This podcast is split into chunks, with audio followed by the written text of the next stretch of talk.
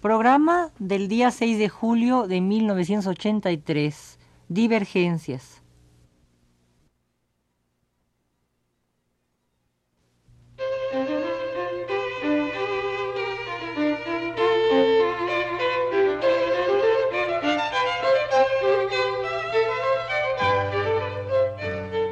Divergencias.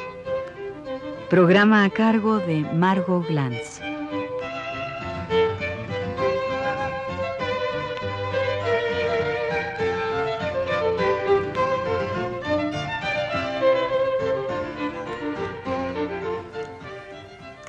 Buenas tardes. Voy a retomar mi programa y hablaré hoy de cierto tipo de correspondencias, tema que de alguna vez, que de alguna manera recurre en mis programas. Ahora hablaré de uno de los más importantes libros de Roland Barthes, eh, Los fragmentos del discurso amoroso, en la muy buena traducción de Eduardo Molina. Y este es un motivo para pensar en las correspondencias de nuevo, en las cartas de amor, en las viejas y maravillosas posibilidades de la letra manuscrita, en la caligrafía y en los papeles perfectos, esos papeles que tan cuidadosamente buscaba Walter Benjamin, esos papeles que debían estar cubiertos de una letra menuda y perfecta, delineada con primor, porque sin buena letra no existía el genio. Hoy hay buena mecanografía, a veces hecha con el dedo gordo del pie, otras con el índice de la mano izquierda, pero ya no hay buena caligrafía.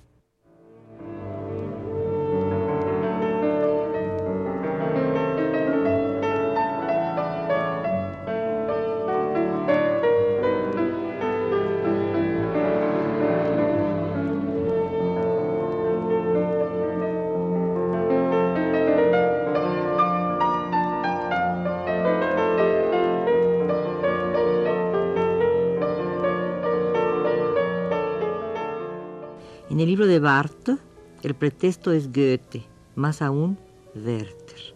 El enamorado desdichado, y suena ripio, pero Werther fue tan desdichado que murió de amor. Aunque antes de morir de amor, escribió cartas y lanzó miradas a su amada infiel.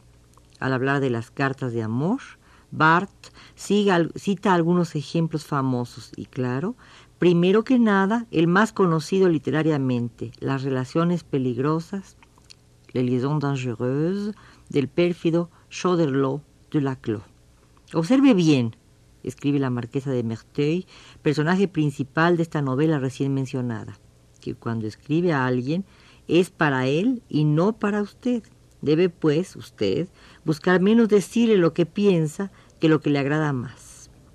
La marquesa no es enamorada, agrega Bart, y yo agrego, Claro que no es enamorada. Si lo estuviera, las cartas serían su veneno. Al no estarla, al no estarlo, son el veneno de los demás. Lo que ella postula, sigue Barth, es una correspondencia, es decir, una empresa táctica destinada a defender posiciones, a asegurar conquistas. Esta empresa debe reconocer los lugares, los subconjuntos del conjunto adverso, es decir, detallar la imagen del otro en puntos variados que la carta intentará tocar. Se trata, pues, de una verdadera correspondencia en el sentido casi matemático del término, lo digo yo. Pero, pero la carta, dice Barth, para el enamorado no tiene valor táctico, es puramente expresiva, en rigor aduladora. Pero la adulación no es aquí en absoluto interesada, no es sino la palabra de la devoción. Lo que entablo con el otro es una relación, no una correspondencia. La relación pone en contacto dos imágenes. Usted está en todas partes. Su imagen es total. Escribe de diversas maneras Werther a Carlota.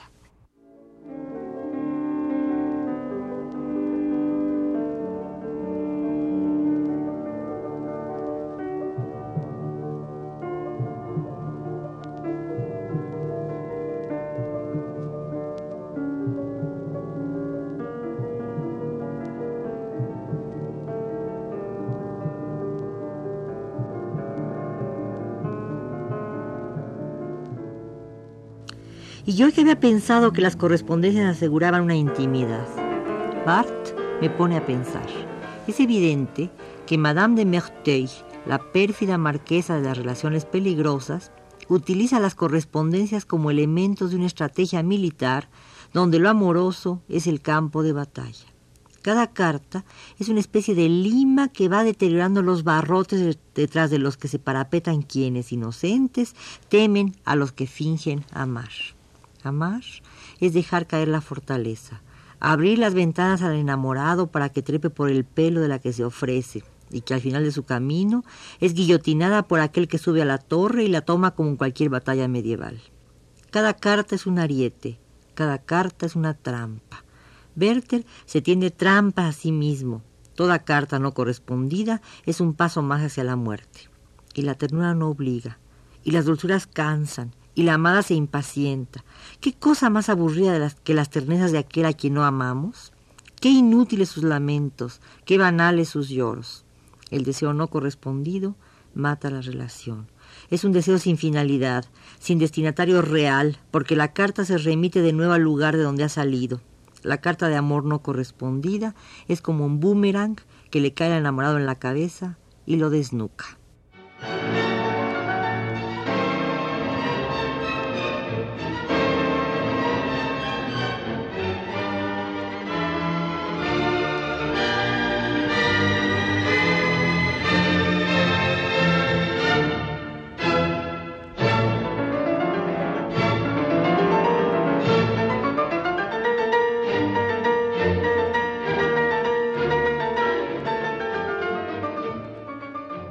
Como deseo, prosigue Bart en este maravilloso libro, la carta de amor espera su respuesta, obliga implícitamente al otro a responder, a falta de lo cual su imagen se altera, se vuelve otra. Es lo que no explica con autoridad el joven Freud a su novia. Es lo que, mejor dicho, es lo que explica con autoridad al joven Freud a su novia. No quiero, sin embargo, dice Freud, que mis cartas queden sin respuesta y dejaría de inmediato de escribirte si no me respondes perpetuos monólogos a propósito de un ser amado, que no son ni rectificados ni alimentados por el ser amado. Desembocan en ideas erróneas sobre las relaciones mutuas y nos vuelven extraños uno al otro cuando nos encontramos de nuevo y hallamos cosas diferentes a las que, sin asegurarnos de ello, habíamos imaginado. Aquel que aceptara las injusticias de la comunicación, que continuara hablando ligeramente, tiernamente, sin que se le responda, adquiriría una gran maestría, la de la madre.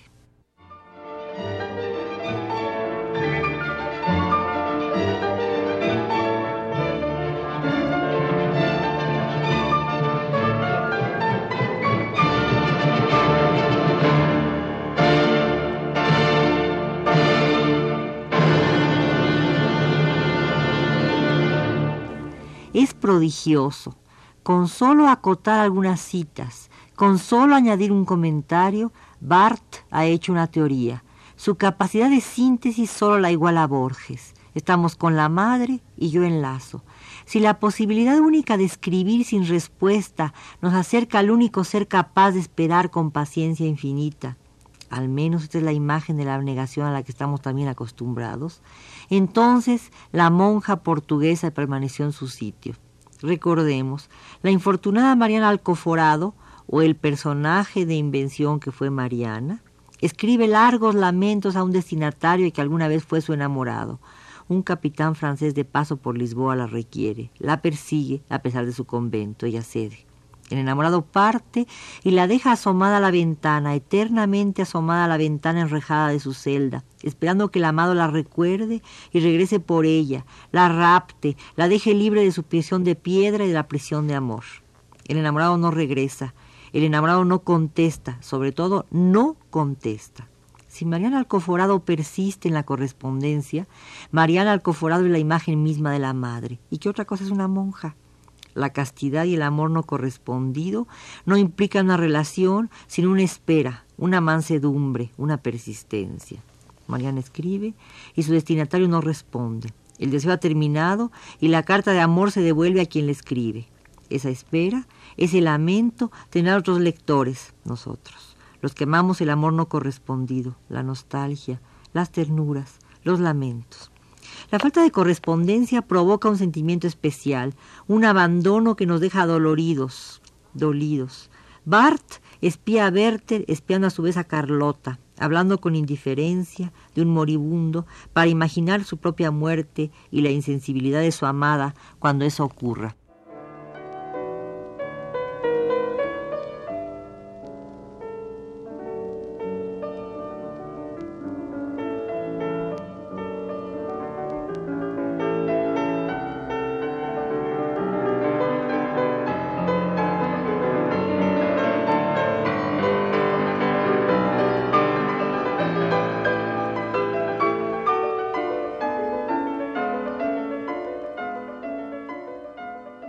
Del amor, dice Barto, asunción demencial de la dependencia, tengo absoluta necesidad del otro, surge cruelmente la posición adversa. Nadie tiene verdaderamente necesidad de mí.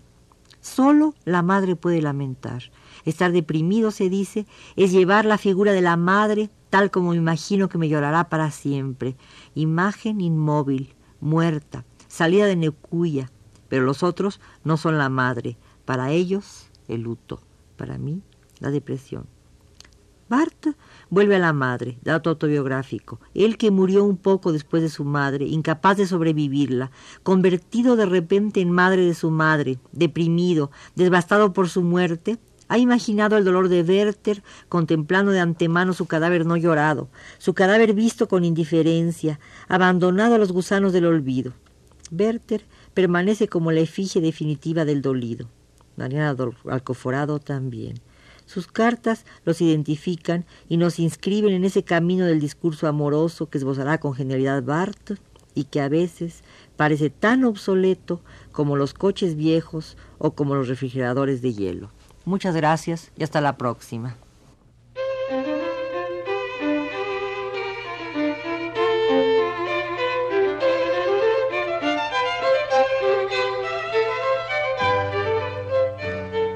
Divergencias. Programa a cargo de Margot Glantz. Agradezco mucho la colaboración en los controles técnicos de nuestro amigo Pedro Bermúdez. Muy amables. Hasta la próxima de nuevo.